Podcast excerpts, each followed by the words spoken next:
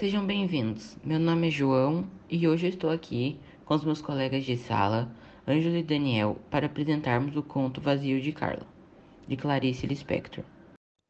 Olá, meu nome é Daniel. Olá, meu nome é Ângelo.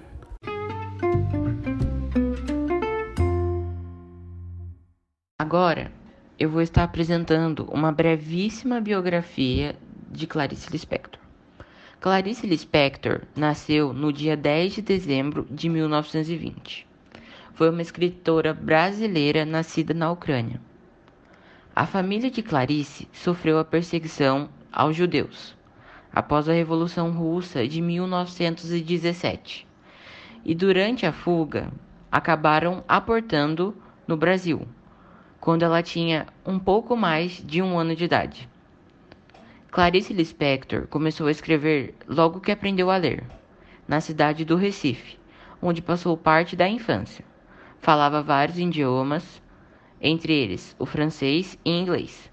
Cresceu ouvindo no âmbito domiciliar e o idioma materno.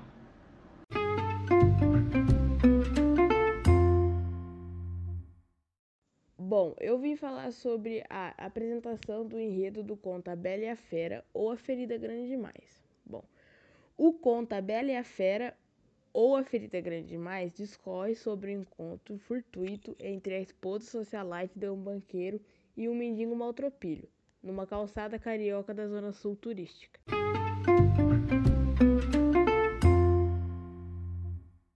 Agora irei falar um pouco sobre a análise do conto.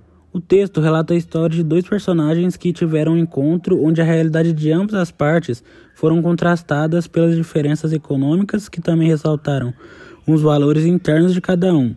A partir daí foi feita uma reflexão sobre as diferentes classes sociais. O vazio de Carla que aparentemente poderia ter tudo e a felicidade do mendigo que não tem nada, mas era grato por tudo.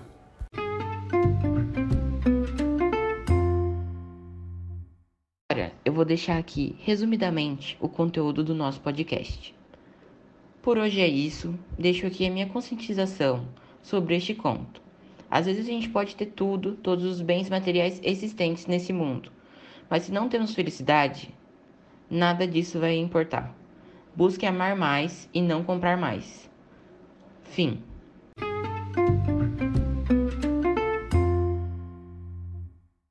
Bom, obrigado por ter escutado até aqui. Esse conto nos traz uma grande reflexão, então reflitam.